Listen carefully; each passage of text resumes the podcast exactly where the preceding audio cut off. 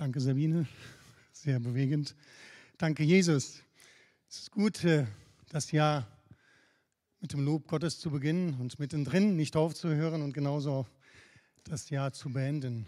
Wir glauben an einen Gott, dem nichts unmöglich ist, haben wir gesungen. Amen. Ich hoffe, wir sind alle heute mit so einem dankbaren Herzen hier, wie Sabine.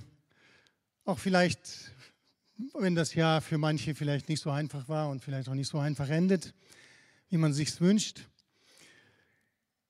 Ja, am Jahresende zieht man ja immer Bilanz und schaut nach vorne. Das macht ja auch unsere Bundeskanzlerin. Ich habe, äh, als sie kurz unterwegs war, habe ich einen Teil ihrer Rede gehört. Soweit ich gehört habe, hat es mir gut gefallen, bis auf eine Sache, die wir natürlich als Menschen, die mit Jesus unterwegs sind, anders sehen. Wenn Frau Merkel als Pfarrerstochter die Deutschen, uns Deutsche ermutigt, nicht, naja, nicht zu verzagen, weil einfach zurückzuschauen und zu sehen, was wir schon geschafft haben in 2019 und auch vorher und mutig das Jahr 2020 anzugehen, dann würde ich mich persönlich freuen, wenn, wenn da vorkomme, vorkommen würde, dass wir das nicht ohne Gott können. Und das ist der Unterschied. Wir haben auch einiges geschafft, einiges vielleicht nicht geschafft, aber wir sind hier, weil wir glauben, dass wir das alles mit Jesus und durch Jesus und auch für Jesus machen. Nicht einfach nur für uns. Das ist der Grund, warum wir hier sind. Ja, als ich dann gesehen habe, dass ich äh, die Ehre habe, das, die letzte Predigt in diesem Jahr zu halten oder das Wort zu teilen mit uns, da habe ich nicht lange überlegen müssen.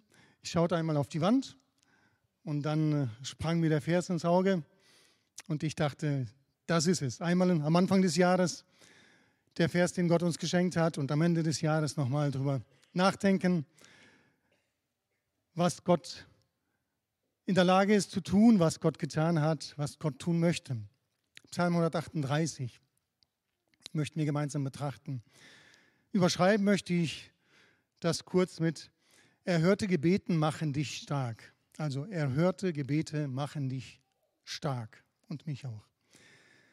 Psalm 138 von David. Ich lese nach der Luther-Übersetzung. Das ist die, die auch der Wand, an der Wand ist. Ich danke dir von ganzem Herzen. Vor den Göttern will ich dir Lob singen. Ich will anbeten zu deinem heiligen Tempel hin und deinen Namen preisen für deine Güte und Treue. Denn du hast dein Wort herrlich gemacht um deines Namens willen. Wenn ich dich anrufe, so erhörst du mich und gibst meiner Seele große Kraft. Es danken dir, Herr, alle Könige auf Erden, dass sie hören das Wort deines Mundes. Sie singen von den Wegen des Herrn, dass die Herrlichkeit des Herrn so groß ist. Denn der Herr ist hoch und sieht auf die Niedrigen und kennt den Stolzen von ferne. Wenn ich mitten in der Angst wandle, so erquickst du mich und trägst deine Hand gegen den Zorn meiner Feinde und hilfst mir mit deiner Rechten.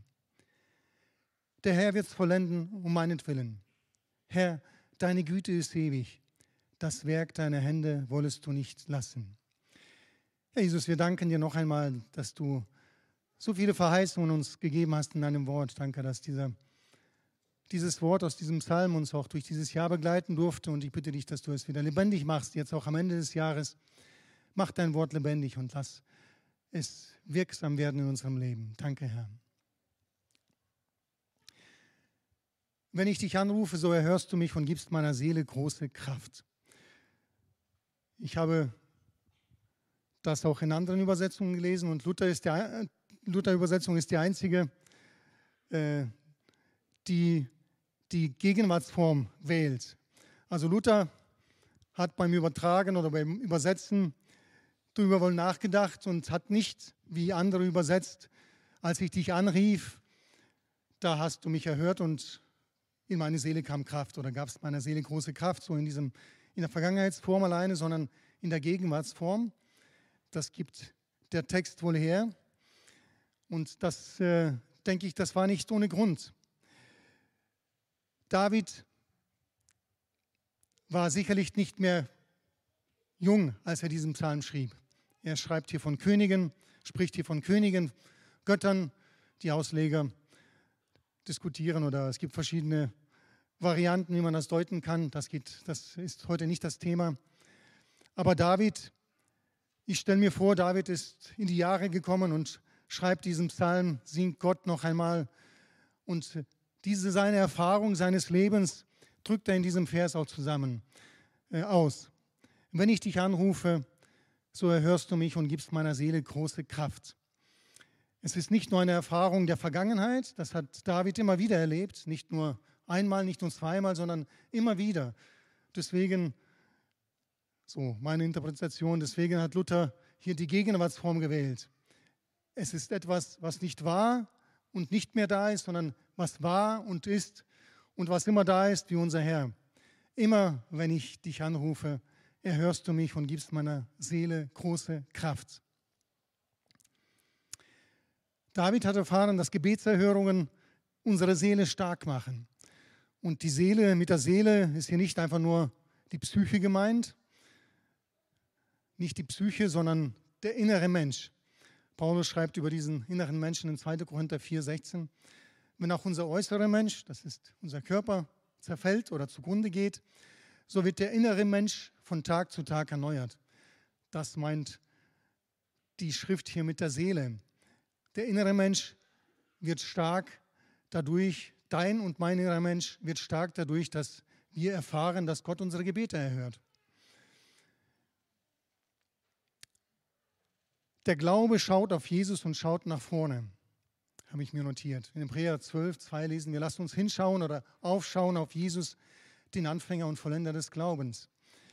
Der Glaube schaut nicht zurück, der Glaube lebt nicht aus der Vergangenheit und doch ist es der Glaube, der eine Erinnerungskultur pflegt. Hansi hat schon angeführt.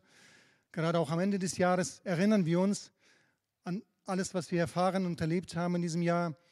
Und so ist auch unser Glaube. Er braucht dieses Erinnern. Lobe den Herrn meine Seele und vergiss nicht, was er dir Gutes getan hat, singt David auch im Psalm 103.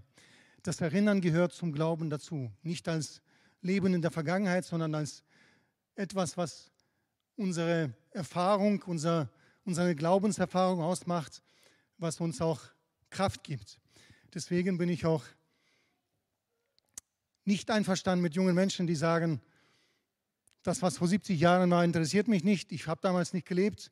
Ich habe Hitler nicht gewählt. Ich interessiert mich nicht, immer darüber zu reden. Das finde ich nicht gut. Nein, wir sollen uns erinnern an Gutes, was Gott getan hat.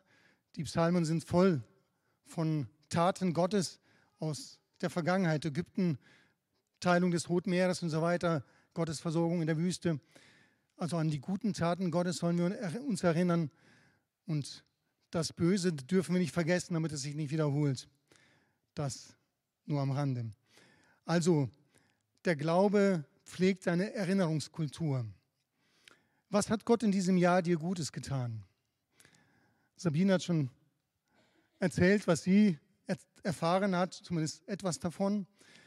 Und äh, ich denke, im Laufe des Abends kommst du bestimmt auf einige Dinge, wenn du jetzt in dich gehst, was Gott dir Gutes getan hat in diesem Jahr 2019. Über welche Gebetserhörungen in diesem Jahr kannst du berichten? Was hat Gott uns als Gemeinde in diesem Jahr Gutes getan? Welche Gebetserhörungen haben wir erfahren als Gemeinde? Sind wir Ende 2019 stärker als davor? Ich hoffe, wir sind nicht schwächer. Aber wir dürfen auch stärker werden. Wir dürfen stark werden am inneren, am inwendigen Menschen. Ich wollte diese Gebetserfahrungen, die David in seinem Psalmen ausdrückt, ausdrückt, besonders auch in diesem Psalm, habe ich mir das Leben von David angeschaut und ich dachte, das ist jetzt eine gute Möglichkeit, einfach anhand des Lebens von David zu schauen, wie sah das bei David denn aus? Seine Gebetserfahrungen, was waren die besonderen Situationen, wo sich ja, das manifestiert hat. Was hat ihn stark gemacht? Wo hat er Gottes Hilfe erfahren? Ich denke, die erste Schlüsselerfahrung, da müssen wir nicht weit zurückgehen. Wenn Kinder noch da sind, dann können sie bestimmt sagen, was Davids erste Schlüsselerfahrung war.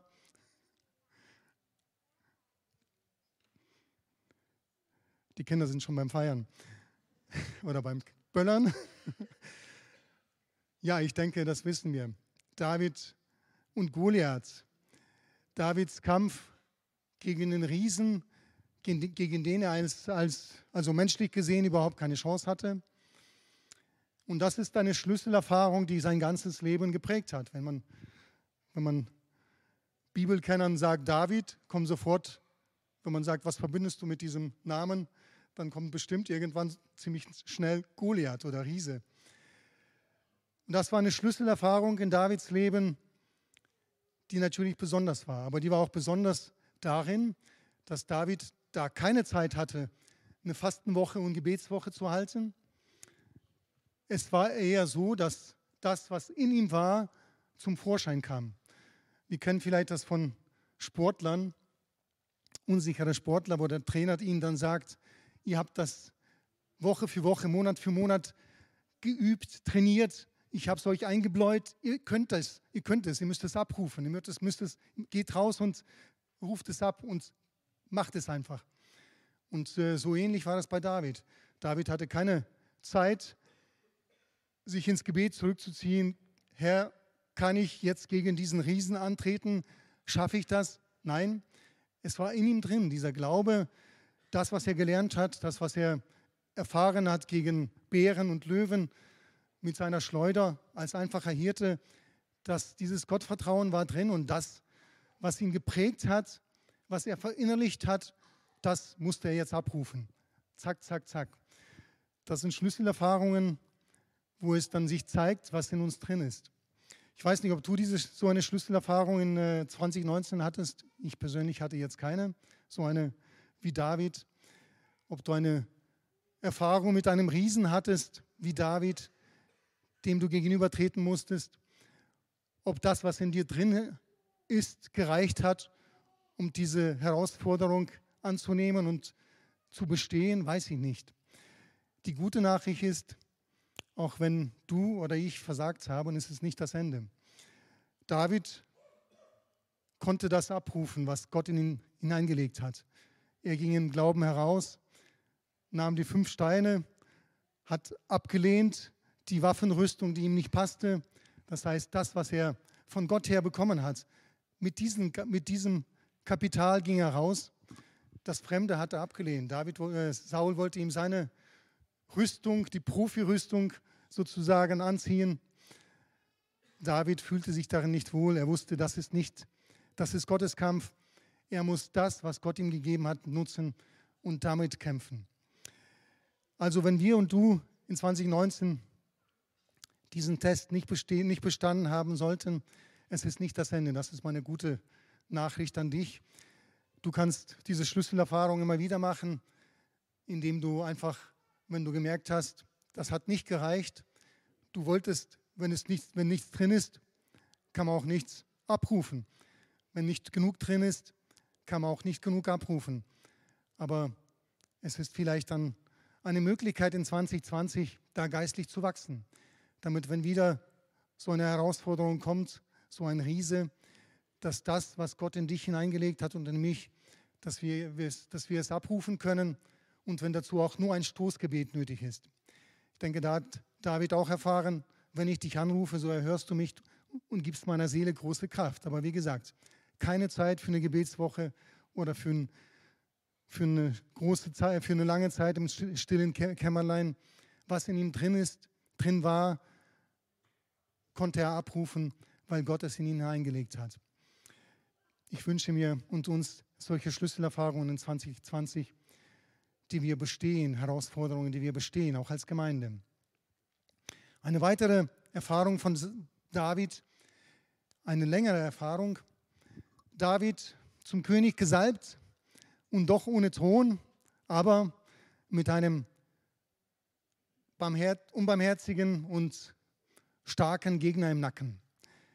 David verfolgt von Saul, zuerst Freund, dann auch noch Schwiegervater und am Ende ganz erbitterter Feind, weil Saul gemerkt hat, dass Gott von ihm gewichen ist und bei, oder in David ist, bei David ist und dass David ein Konkurrent ist. Jahrelang verfolgt Saul den David und jahrelang muss David sich verstecken, muss fliehen, um sein Leben bangen. Und Davids Erfahrung in dieser Zeit ist, dass Gott ihn beschützt, auch wenn die Situation auch noch, oft noch so aussichtslos aussieht. Psalm 34 lesen wir von David, als er sich wahnsinnig stellte vor Abimelech und dieser ihn vertrieb und, dieser vertrieb und er wegging. Ich will den Herrn loben alle Zeit. Sein Lob soll immer da in meinem Mund sein. Meine Seele soll sich rühmen des Herrn, dass es die Elenden hören und sich freuen. Preiset mit mir den Herrn und lasst uns miteinander seinen Namen erhöhen. Vers 5. Da ich den Herrn suchte, antwortete er mir und er rettete mich aus aller meiner Furcht. Wieso errettete Gott ihn aus aller seiner Furcht? Das war noch nicht das Ende dieses Weges, aber auch David merkte, dass Furcht lähmt. Furcht macht bewegungsunfähig, macht, macht fruchtlos, macht ja, uns unfähig, Gottes Willen zu tun. Furcht ist nicht in der Liebe, heißt es im Neuen Testament. Gott ist die Liebe. In Gott ist keine Furcht. Gott möchte dir und mir die Furcht wegnehmen. Und vielleicht kämpfst du oder hast du in 2019 mit solchen Langzeitproblemen zu kämpfen gehabt, die nicht von heute auf morgen verschwinden wollen. Und ich hatte nicht 2019, aber vor einigen Jahren hatte ich so eine Erfahrung, hatte auch was mit meinem Beruf zu tun. Ein Langzeitproblem, das sich über ein Jahr hinzog und das war schmerzhaft, aber es gab keine Abkürzung. Ich konnte das nicht einfach per Knopfdruck oder per Gebet aus der, Welt schaffen. Und äh, wie David musste ich lernen, da durchzugehen und immer wieder Gott anzurufen, seinen Namen anzurufen und auch gegen Furcht anzukämpfen und auch festzustellen, dass Gott dann auch mich aus aller meiner Furcht errettet. Das wünsche ich auch uns. Wenn du gerade durch so eine Zeit gehst, kann ich dir zusichern, dass diese Zeit nicht ewig dauern wird. Auch David hat es erfahren dürfen, dass auch diese Zeit der lebensbedrohlichen ja, Probleme, Verfolgung durch seinen König, Schwiegervater, dass auch sie einmal zu Ende war. Aber diese Zeit, David entschloss sich, in dieser schwierigen Zeit das Gericht Gott zu überlassen, keine Abkürzung zu nehmen, auch wenn seine Freunde die Situation in der Höhle von Engedi als Gottes Geschenk sahen, das Problem ein für alle Mal loszuwerden. Heute geht es ein bisschen um die Geschichte Davids. Diesen Vorfall finden wir in 1 Samuel 24. Und David stand auf und schnitt heimlich einen Zipfel von Vers 5 von Sauls Obergewand ab. Aber es geschah danach, da schlug ihm sein Herz, weil er den Zipfel von Sauls Obergewand abgeschnitten hatte. Und der sprach zu seinen Männern, das lasse der Herr ferne von mir sein, dass ich so etwas tue und meine Hand an meinen Herrn, den Gesalbten des Herrn, lege denn er ist der Gesalbte des Herrn. So hielt David seine Männer mit diesen Worten zurück und ließ ihnen nicht zu, sich gegen Saul zu erheben. Wer kennt das nicht? Ein langes Problem, ein Problem, das lange währt und da kommt eine Möglichkeit, das endlich mal zu beenden. Es gibt darüber viele Geschichten, viele ja, Filme, alles Mögliche. In der Bibel finden wir diese Geschichte bei David. Er hatte die Möglichkeit mehrmals. Seine Freunde, seine Männer sagten, Mensch, das ist die Gelegenheit, das ist die Möglichkeit von Gott. Du musst es so sehen. Mach Schluss endlich. Nein, David sieht, es ist nicht sein Weg. Das Gericht ist des Herrn. Er möchte nicht eine Abkürzung gehen. Wenn du, das ist natürlich eine etwas andere Gebetserhörung, seine Freunde meinten, es wäre eine Gebetserhörung, Erhörung, jetzt endlich das Problem zu beenden. David wusste, nein, es ist Gottes, Gottes Sache und macht es nicht und äh, hält das aus. Kann es auch in deinem und meinem Leben solche Situationen geben? Sicherlich, wo sich eine Möglichkeit, eine Abkürzung anbietet, rate ich dir, ins Gebet zu gehen. Und da bin ich überzeugt, dass dieses, dieser Impuls, dass David ihn von Gott hatte. Dass er nicht selber richten sollte, nicht selber das Problem beenden sollte, sondern das Gott überlassen sollte. Das war eine etwas andere Gebetserhörung. Gut, Saul ist nachher abgezogen, zunächst. Und dann am Ende, als es zum Kampf kommt, Philister und äh, Israel und auch an dem Tag, als Saul fällt, dann kommt David dann zurück vom Kampf in die Stadt Ziklag, wo seine Leute sind, Frauen und Kinder. Und sie stellen fest, niemand ist mehr da, die Stadt ist ausgeraubt und die Feinde haben alles mitgenommen. Da heißt es in Kapitel 30, und David war sehr bedrängt, denn das Volk wollte ihn steinigen, weil die Seele des ganzen Volkes erbittert war, jeder wegen seiner Söhne und wegen seiner Töchter. David aber stärkte sich in dem Herrn, seinem Gott. Ich weiß nicht, ob du das in 2019 erlebt, 19 erlebt hast. Ich hoffe nicht. Bedroht von seiner eigenen Mannschaft, von seinen eigenen Freunden. Seine eigenen Leute wollten ihn steinigen, weil jeder so verzweifelt war wegen der Familien, wegen seiner Familienangehörigen, die verschleppt wurden. Und auch Davids beide Frauen wurden mitgenommen. Aber es heißt hier, David stärkte sich in dem Herrn, seinem Gott. Das wünsche ich uns dass wir es auch immer wieder erfahren als Gebetserhörung, dass wir Stärke im Herrn, unserem Gott erfahren, selbst wenn Freunde sich gegen uns wenden, was ich keinem wünsche. Sollte es trotzdem geschehen, dann handle wie David. Lass dich von Gott stärken. Und das Blatt wendet sich wieder und David kann wieder nach vorne schauen und mit seiner Mannschaft beziehungsweise endlich mal auch den Platz einnehmen, den Gott ihn, für ihn vorbereitet hat. Aber das Leben Davids ist damit noch lange nicht zu Ende. Eine weitere große Herausforderung, er muss vor seinem eigenen Sohn fliehen. Wir haben Zeugnisse gehört von Sergei jetzt die Tage. Er hat selber gesagt, er hat zwölf Jahre war er, hat er Drogen konsumiert, seine Frau genauso. Und äh, er ist Gott sehr, sehr dankbar für, für das, was Gott, dass Gott ihn wiederhergestellt hat, gesundheitlich soweit. Aber dann sagt er auch ganz offen, dass äh, der Drogenkonsum seinen Tribut fordert, auch von seinem Körper. Und so ist es mit Schuld. Schuld wird vergeben von Gott doch die Folgen der Sünde muss ein Mensch tragen. Das war bei David nicht anders. Wir wissen, David hat Schuld auf sich geladen, indem er Ehebruch begangen hat. Das Kind stirbt. David, Davids Schuld wird vergeben. Folgen, die Folgen der, der Sünde bleiben aber in gewisser Weise. Das Kind stirbt und sein eigener Sohn wendet sich gegen ihn. Und das, was David heimlich getan hat mit der Frau seines Nächsten, das macht Absalom mit den Frauen Davids ganz öffentlich. Psalm 3, da schreit Gott, äh, David zu Gott. Am Psalm Davids, als er vor seinem Sohn Absalom floh. Ach Herr, wie sind meine Feinde so viel und erheben sich so viele wider mich. Viele sagen von mir, er hat keine Hilfe bei Gott. Aber du, Herr, bist Schild für mich. Du bist meine Ehre und hebst mein Haupt, Haupt empor. Ich rufe mit meiner Stimme zum Herrn. So erhört er mich von seinem heiligen Berg. Ich liege und schlafe unter Wache, denn der Herr hält mich.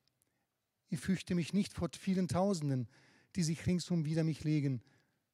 Auf, Herr, und hilf mir, mein Gott, denn du schlägst alle meine Feinde auf die Backe und zerschmetterst die Frevler, des Frevlers Zähne. Bei dem Herrn findet man Hilfe. Dein Segen komme, komme über dein Volk. Auch da hat David erfahren letzten Endes, dass die Hilfe bei Gott ist dass er den Herrn anrief und in seine Seele kam Kraft und er konnte auch diesen ja, Schicksalsschlag oder diese Folge seiner Schuld letztendlich, da konnte er durch. Auch wenn die, wie gesagt, auch wenn es nicht ohne Folgen blieb. Und dann sagt er in diesem Psalm 138, denn der Herr ist hoch und sieht auf die Niedrigen und kennt den Stolzen von ferne. Eines war David nie. Er war Krieger, er war auf der Flucht, er war ein König, ein mächtiger Mann, er war Sänger, er war Dichter, er war Prophet. Er war nie hochmütig und stolz. Das war er nie. Das war, das war ihm zuwider, dieser Charakterzug.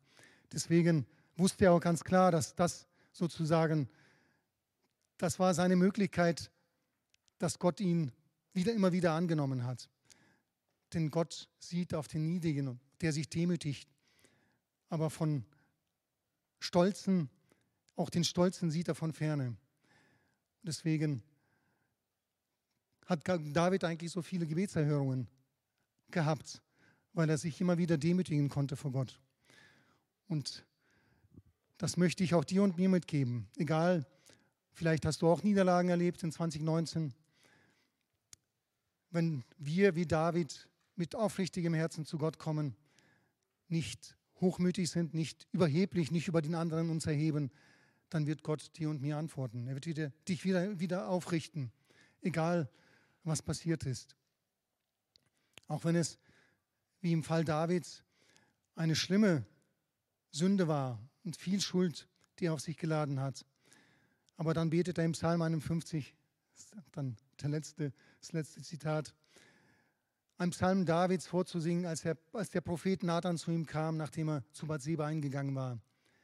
Gott sei mir gnädig nach deiner Güte und tilge meine Sünden nach deiner großen Barmherzigkeit. Wasche mich rein von meiner Missetat und reinige mich von meiner Sünde. Und dann Vers 12. Schaffe in mir Gott ein reines Herz und gib mir einen neuen, beständigen Geist. Verwirf mich nicht von deinem Angesicht und nimm deinen Heiligen Geist nicht von mir. Auch dieses Gebet um Erneuerung hat Gott erhört. David gehört zu den wenigen Figuren, Menschen der Bibel, die es tatsächlich geschafft haben, nach einem tiefen Fall völlig wiederhergestellt zu werden. Und das ist auch ein Zeichen dafür, wie unser Gott ist. Aber David hat ein demütiges Herz, wie ich schon gesagt habe. Und das war ein ehrliches Gebet, wenn er hier bittet, schaffe in mir Gott ein reines Herz. Das war vom tiefsten Herzen gebetet und Gott hat ihn wiederhergestellt. Das dürfen wir auch wir immer wieder beten, wenn, es, wenn wir versagen. Gott erhört auch diese Gebete. Gebet um Reinigung und Erneuerung. Das gefällt Gott, wenn Menschen auf diese Weise zu ihm kommen, wie David es getan hat. Welche Gebetserhörungen hattest du in 2019? Weiß ich nicht, ob dir jetzt schon einige eingefallen sind. Oder wir als Gemeinde. Vielleicht hören wir dazu noch einiges. David beendet den Psalm mit dem Satz, das Werk deiner Hände wollest du nicht lassen. Und in Epheser 2,10 sagt Paulus, wir sind sein Werk, geschaffen in Christus Jesus zu guten Werken, die Gott so vorbereitet hat, dass wir darin wandeln sollen.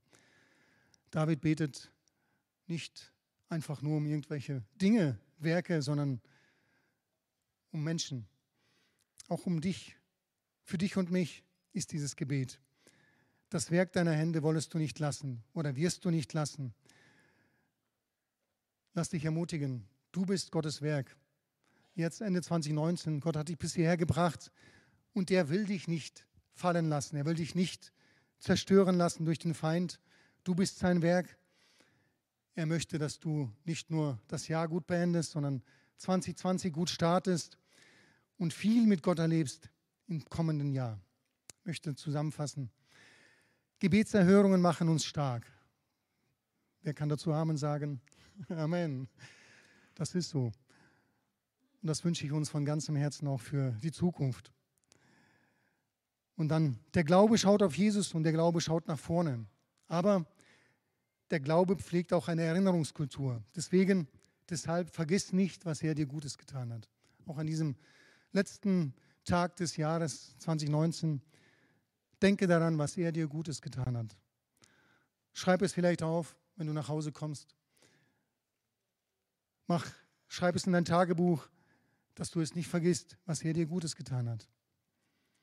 Und dann bleibe demütig, hüte dich vor Hochmut und Überheblichkeit, auch gerade vor geistlichem Hochmut. Denn Gebete solcher Menschen kann Gott nicht erhören. Wir kennen das Gleichnis von Jesus, von den zwei Menschen, die im Tempel gebetet haben, Pharisäer und der Zöllner. Und der Pharisäer sagt, danke Gott, dass ich nicht bin wie dieser. Und sein Gebet wurde nicht erhört.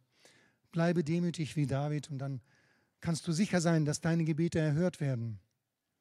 Und vergiss es nicht, du bist sein Werk. Er wird dich nicht fallen, er wird dich nicht untergehen lassen. Nicht in 2019 und auch nicht in 2020.